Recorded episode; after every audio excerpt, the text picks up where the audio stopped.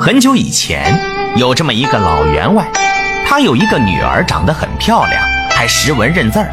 十里八村上他家求亲的人很多，可老员外觉着都不中意，他想给女儿找个大秀才。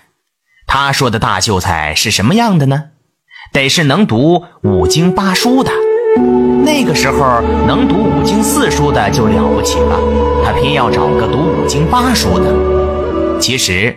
那时也没有五经八书，可老员外想，八书比四书多一倍，能读这样的书就一定是大秀才。凡来求亲的人都是读五经四书的秀才，老员外一个也没看上。时间一长，谁也不敢来了。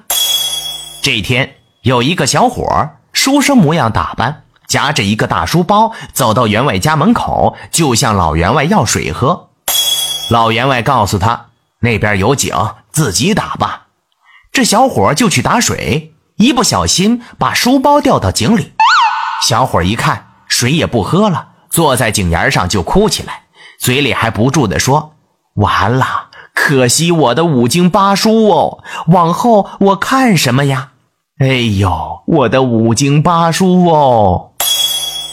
老员外一听，小伙说什么五经八书。可高兴了，忙把小伙让到屋里，给他倒上茶，问他是干什么的。小伙说：“我是读五经八书的，今儿个回家看我娘，路过你家渴了，寻思喝点水，好往回走。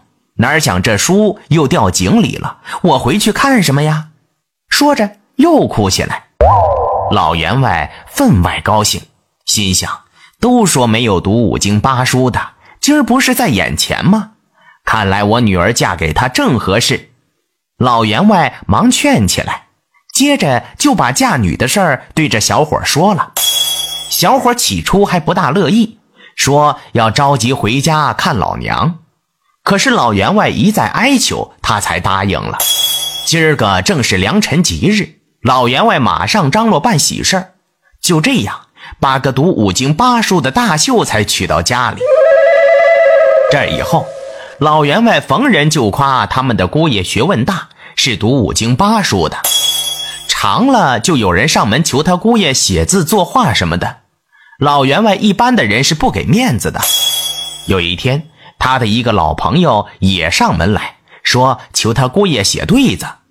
老员外推辞不下，就答应下来，把这事儿告诉了姑爷。到了晚上，小伙子对媳妇儿说。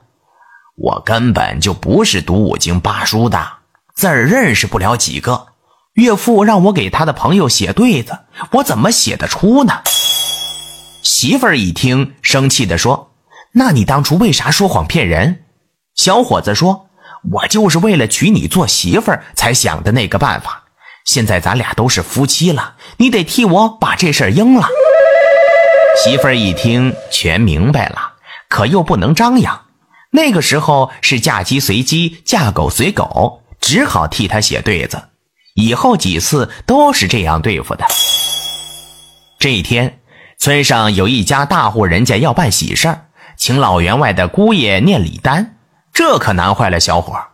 他媳妇儿一看，推也推不过去，就说：“我头晚先把礼单抄回来，你挨个记，到念的时候你装着样子说就行了。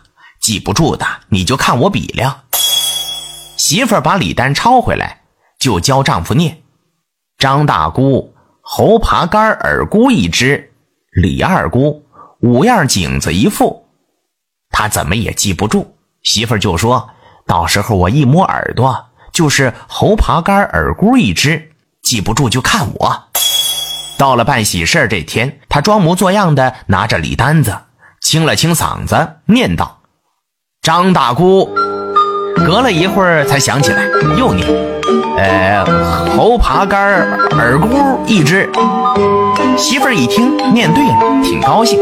他又往下念：“呃，李二姑。”隔了一会儿没想起来，就看他媳妇儿。他媳妇儿气得一拍大腿，他又往下说：“呃，大腿两条。”媳妇儿又一跺脚，他又说：“绣鞋一双。”